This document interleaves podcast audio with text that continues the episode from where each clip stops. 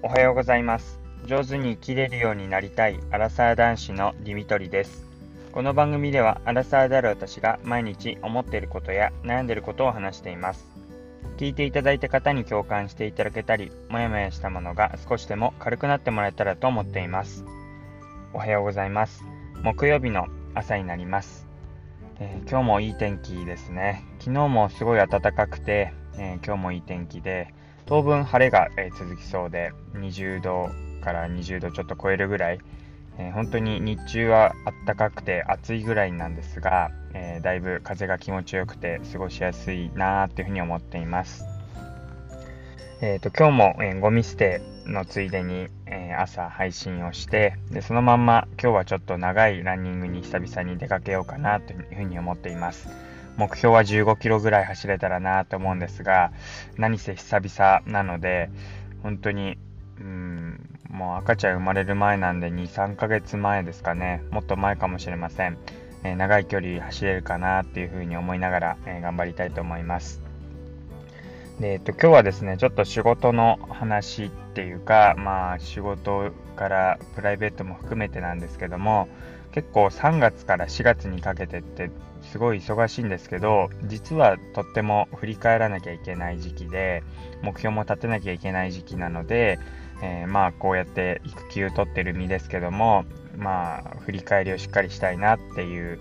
えー、忙しい時だからこそ、ぜひえー、振り返りをして目標を立てる時間をとってほしいなってことで今日はその話をしていきたいと思います。えっ、と、また繰り返しになるんですけど、そもそも本当3月と4月ってもう本当に3月までなんとか1年間を終えて、まあ、1 4月から始まり3月で締めっていう風に考えると本当になんとかこの年度をうまく収めて3月ゴールっていう感じかと思ったら本当にゴールした突然、もうその途端にまたすぐ次のレースがスタートするみたいな、そんな感覚がありますよね。どうしてもこう、なんかリセットされるような気になるので、体力とか、なんかこう自分の体も全部リセットされてゼロになる気がするんですけど、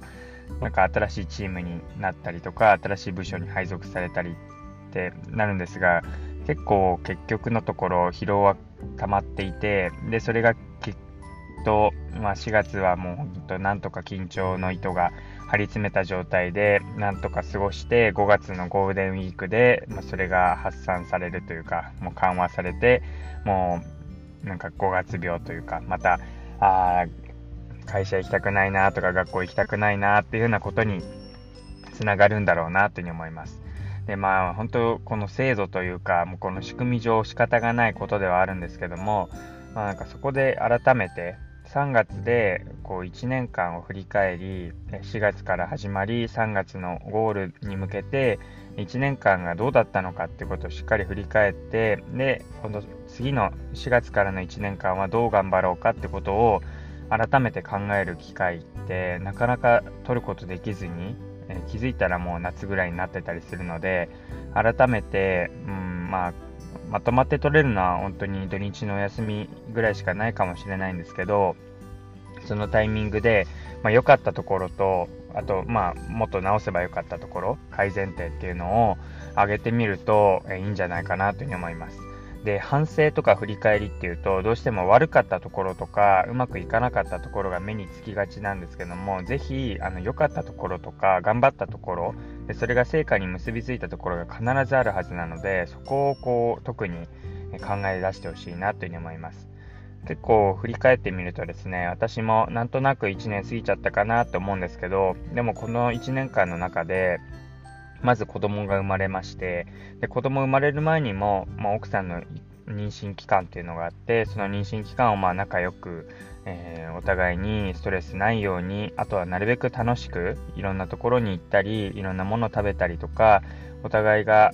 まあ、制限は妊婦ってことであったんですけど、その中でも楽しく過ごせるようにっていうのを考えて過ごせたこととか、あとは赤ちゃんが生まれて、で、その後、まあ、まだね、2ヶ月ぐらいですけど、それでも赤ちゃんと一緒の生活を送れていること、あとは、まあ、育休ですね。それを取ることに向けて、まあ、職場の人に話したりとか、まあ、そこまでこう気持ちよく送り出してもらえるように、自分がこう頑張っていったこととか、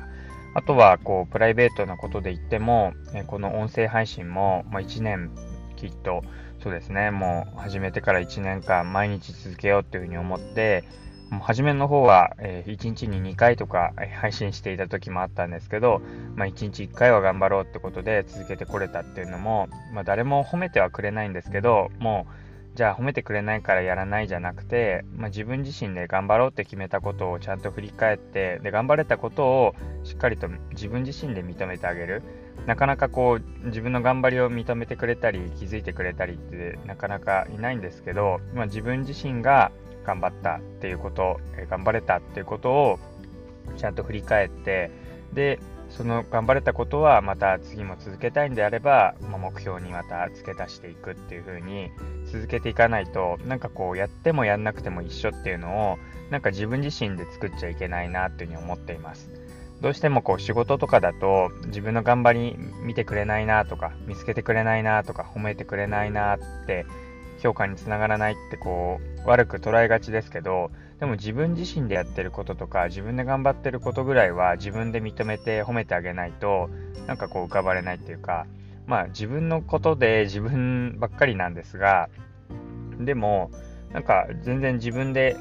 頑張れたねとか花丸みたいにつけつけるだけでも十分こう満たされるっていうかあちゃんと頑張ったことは無駄じゃないなって気持ちになれるのでぜひあのうまくいかなかったことばっかりの振り返りじゃなくて自分が頑張れたこととか、えー、自分でこれは評価につながったなって思えるようなところそれが客観的じゃなくてももう自分中心で全然いいと思うのでそういうところをぜひ見つけて、えー、その振り返りをすることで今年1年間頑張ったことっていうのをちゃんと認めてあげてほしいなというふうに思います。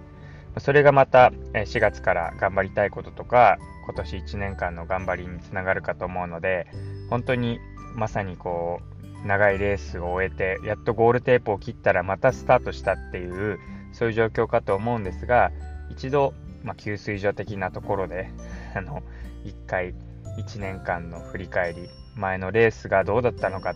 でこのレースの中ではこう頑張りたいっていうことを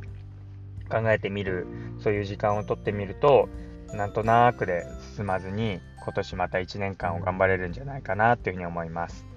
ということで、え今日は振り返りのすすめ、そして振り返るときには、ぜひ自分が頑張ったこととか、え力を入れたことっていうのを自分自身で褒めてあげてほしいっていう話をしていきました。